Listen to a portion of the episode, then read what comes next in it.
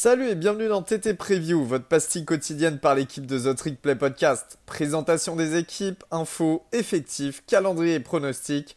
On peut le dire, we're back!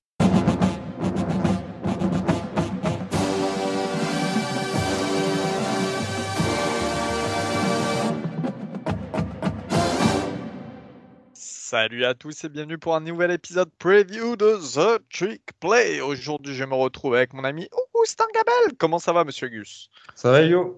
Eh ben, ça va, je te remercie. Aujourd'hui, encore une conférence que toi et moi, on adore. C'est la Big Ten, la Big Ten East en division. Et on se retrouve pour parler des Spartans de Michigan State. Alors, Michigan State, bien évidemment, vous Dans savez. Quelle ville, Léo On va voir si t'es bon. C'est pas loin de Flynn dans le Michigan, ça je sais, et à chaque fois j'oublie le nom. Lansing. Ah Lansing, de, tête. East Lansing, ouais. East Lansing, donc dans le Michigan. Donc, bon, Michigan State, c'est un petit peu dans l'ombre du grand Michigan, on le sait très bien. Mais cela dit, c'est une fac euh, assez historique. Hein, c'est six titres nationaux bon, qui se situaient dans les années 60. C'est euh, sur ces dix dernières années deux titres de Big Ten, dont une demi-finale euh, de CFP. la première, je crois, non? 2014 2015, ouais. 2015, face à Alabama, une demi-finale. Bon, c'était un blowout un perdu. Je crois qu'ils n'avaient même pas mis un point face à Alabama. Mais voilà. des gens bien. c'est pas une fac à négliger et c'est une fac qui revient sur le devant de la scène après notamment une très bonne saison 2021. Euh, euh, résultat très positif, 11 victoires, 2 défaites, dont 7 victoires et 2 défaites en Big Ten. Euh, des victoires face à Miami, qui était classé 24e à l'époque. Western Kentucky, qui avait une attaque de feu, hein, on s'en rappelle avec Bailey Zapp, qui a battu le, le nom de, de touchdowns en FBS de l'histoire. Euh, Michigan qui était sixième, et là c'était euh, la grosse surprise. Michigan qui perd un seul match l'année dernière, c'est face au rivaux de Michigan State sur le score de 37 à 33. C'est un super match. Super match, super ambiance dans le stade. Et euh, enfin, c'est. Bah, d'ailleurs, je me demande, est-ce que c'était pas un peu le match le plus européen, tu vois, un peu niveau ultra Il y avait même eu des violences, des voitures brûlées et tout avant la rencontre. Euh, on voit, on voit jamais ça en fait.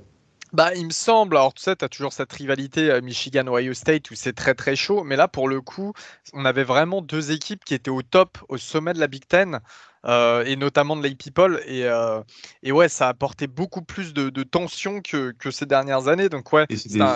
Les fans se détestent. Hein. Oui, ah oui, il, y a, peu de rivalité où il y a autant de, autant de haine.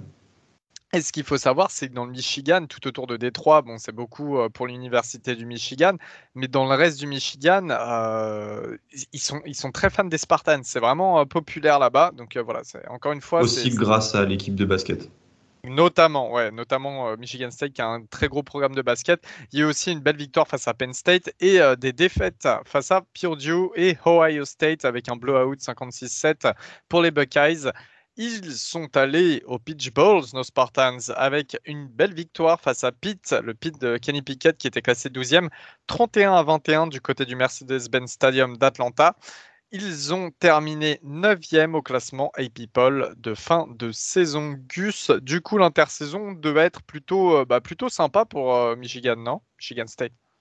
Ouais, carrément, puisque ça sera la troisième saison pour le trio euh, Mel Tucker, le coordinateur offensif Jay Johnson et le coordinateur défensif Scotty Hazelton. On s'arrête quelques instants sur Mel Tucker, qui est arrivé de Colorado en 2020, euh, qui a prolongé pour 10 ans et 95 millions de dollars. Et oui, 95 millions de dollars. Alors, je euh, j'irai pas dire euh, que c'est mérité parce que pour moi, il n'a pas encore prouvé, malgré cette très belle saison, qu'il méritait un tel contrat mais ça inscrit le programme dans la durée. Tu t'assures un très bon coach qui a quand même un très beau CV, Elio. On se rappelle qu'il a été le défensif coordinateur de Georgia, d'Alabama. Il a entraîné les DB à Cleveland, euh, à Cleveland chez les Browns. Il a eu plein de très très beaux postes. Et euh, c'est vraiment, ça sera une belle assise pour le futur euh, des Spartans, puisque c'est aussi un très bon recruteur. Enfin bref, ça a surtout été l'information principale de cette intersaison du côté d'Islancing. Hormis ça, euh, il y a une très bonne classe de commits, euh, Michigan State. Juste avant, excuse-moi, je te reprends. Il a notamment été euh, nommé coach de l'année en Big Ten pour 2021. Voilà. Oui, ça, ça, logique, ça allait de soi vu la saison des Spartans. Quoique ça aurait pu être Jim Harbaugh, mais non, non, mérité. Au niveau des commits, 24e classe nationale, et ils ont ramené 6 4 étoiles, dont le fils d'Antonio Gates, le célèbre tight end des Chargers. Et aussi le quarterback 4 étoiles de St. John Bosco, la powerhouse de Californie, Katina Hauser.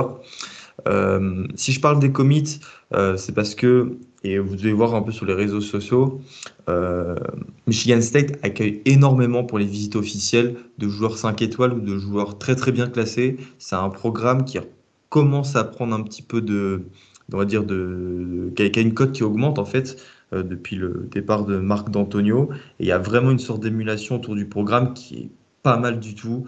Euh, vous devez certainement voir les, photos Instagram des recrues où tu as Mel Tucker au volant d'un d'un Mercedes GLK ou euh, d'une grosse Jeep. Enfin bref, il est. Mel, Mel, GMK, Mel GMK.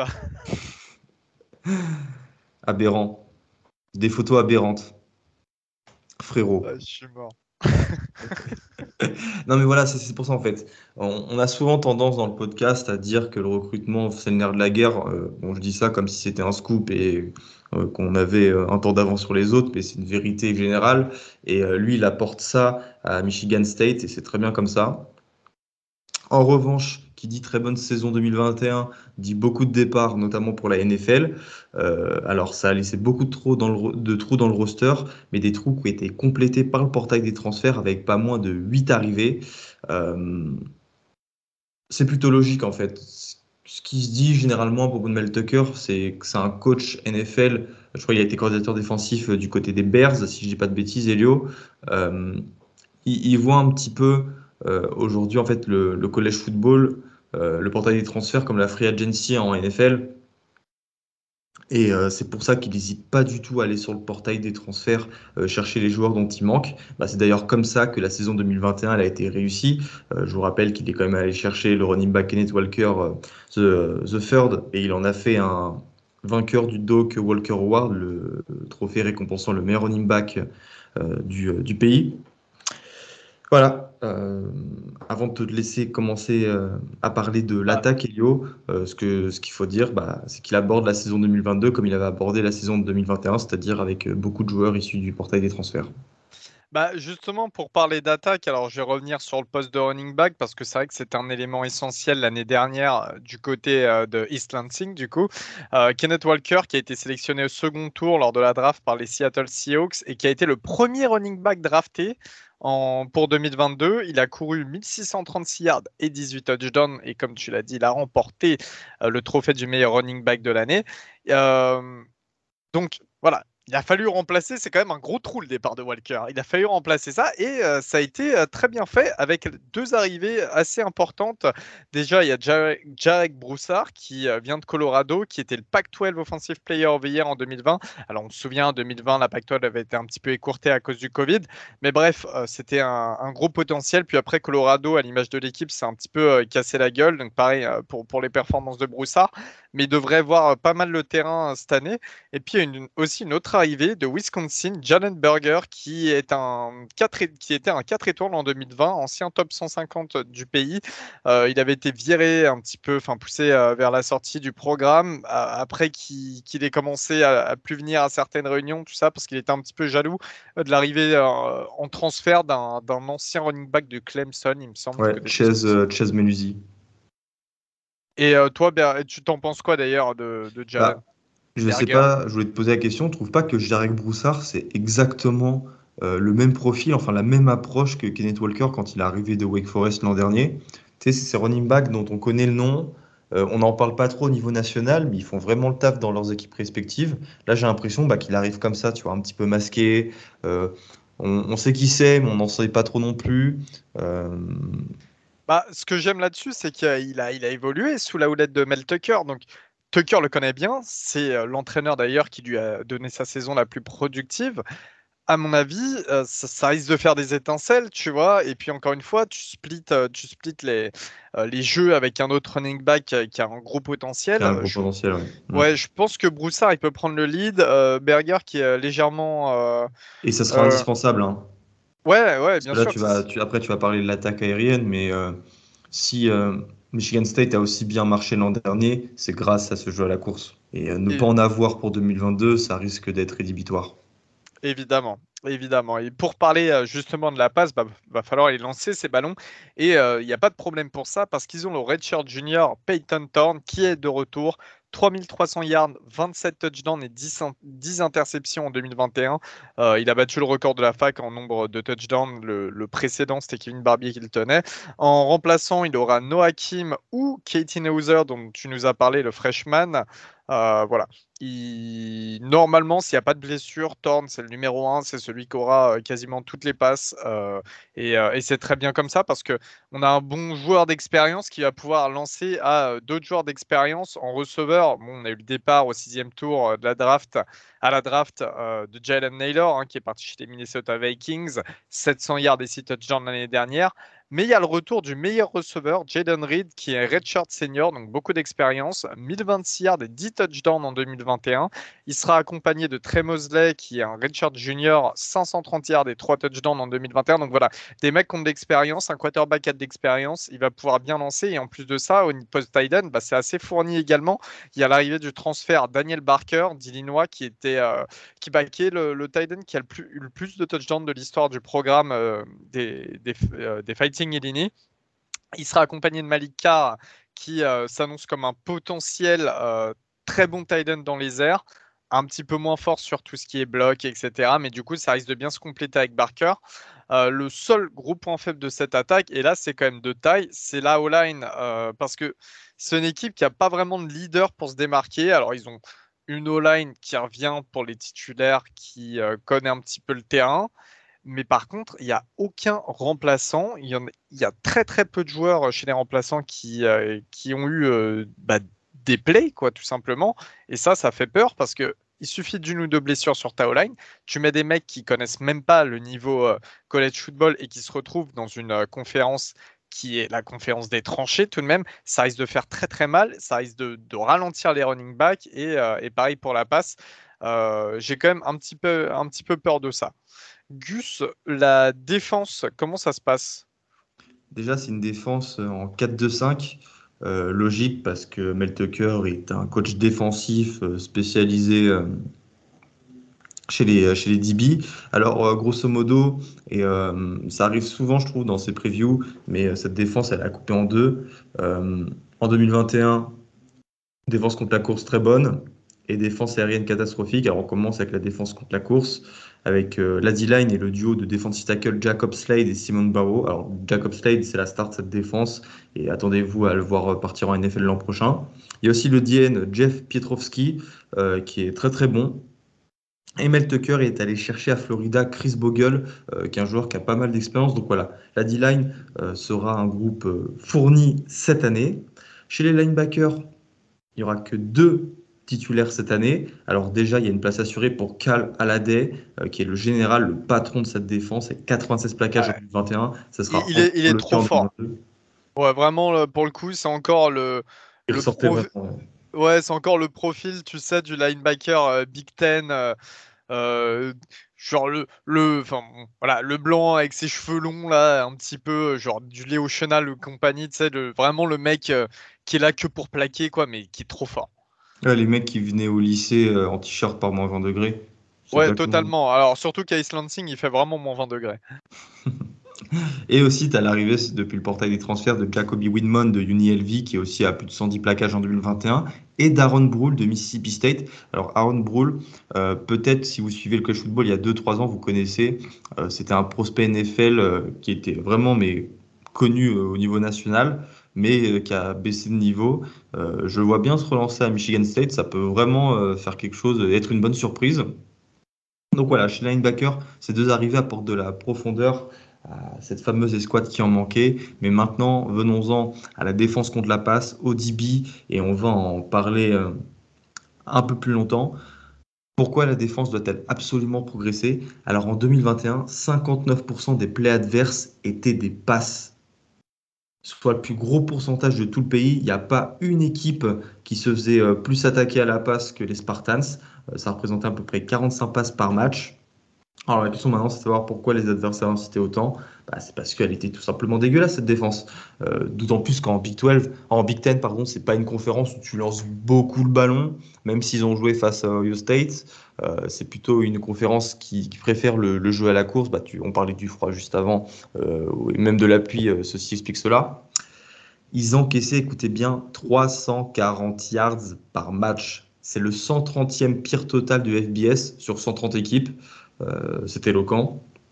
La défense n'interceptait pas et le quarterback adverse complétait en moyenne 66% de ses passes, euh, ce qui les place aussi dans le, top 10, euh, dans le dernier décile à ce niveau-là. Alors maintenant, la question, Hello, c'est de savoir comment on y remédie. Michigan State est allé sur le portail des transferts, évidemment, comme dans tous les autres escouades, à chercher des joueurs, avec notamment Amir Speed, qui était le titulaire de Georgia en début de saison, mais euh, qui après, je crois, une blessure, il faudrait que je revérifie, bref, c'est pas très important, euh, qui après 3-4 matchs. D'ailleurs, tu, penses qu'il est rapide?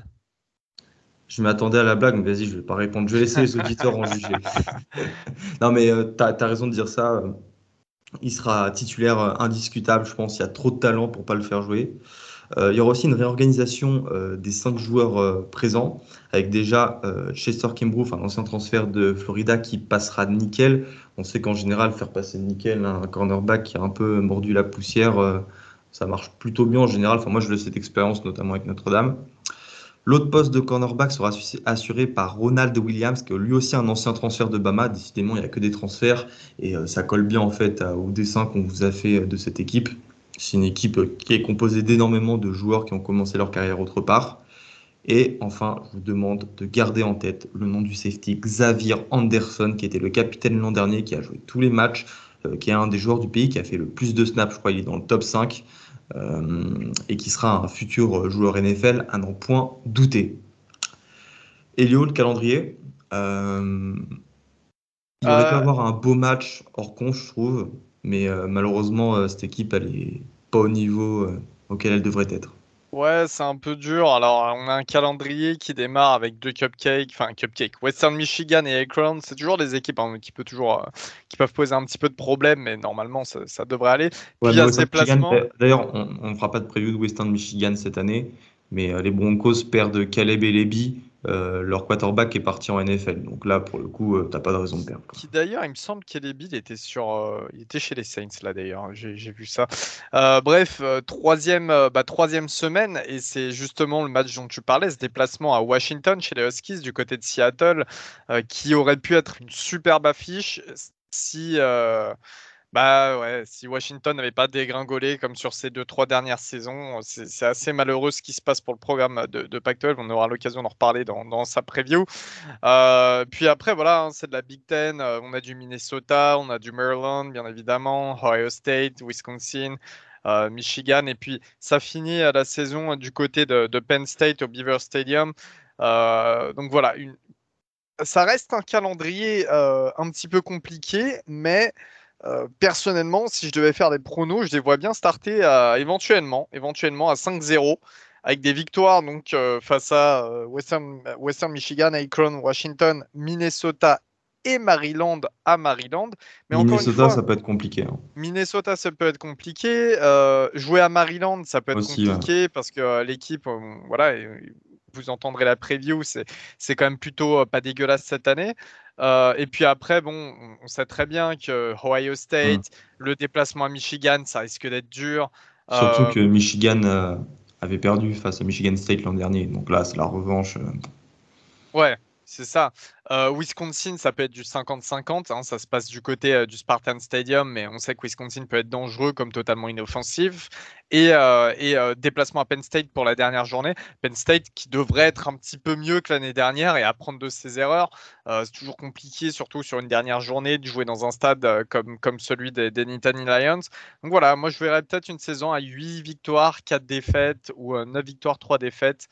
Euh, avec des, des défaites quasi assurées face à Ohio State, Michigan et éventuellement Penn State. Euh, Moi, si quoi? je vois un 8-4. Euh, je trouve que le portail des transferts les épargne en fait de la saison gueule de bois, ces fameuses saisons après, bah, en général pour les équipes de Darling qui n'ont pas assez de talent pour rester sur la continuité plusieurs années d'affilée. leur succès va beaucoup dépendre du duo de running back. si les deux running backs ne sont pas au niveau auquel on les attend, ça va être très compliqué pour Michigan State.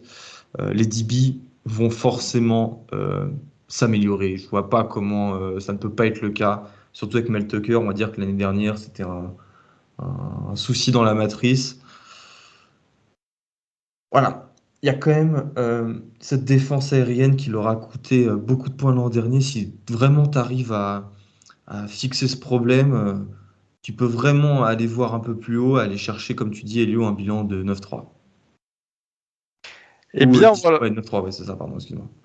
Ouais, bah voilà, on se. Bah, les, Spartans de Michigan State, encore une fois, équipe très intéressante à suivre pour l'année prochaine et voir si Mel Tucker mérite euh, son contrat ou au contraire, ça, dégringole. Tout est possible dans le college football, c'est ce qu'on aime.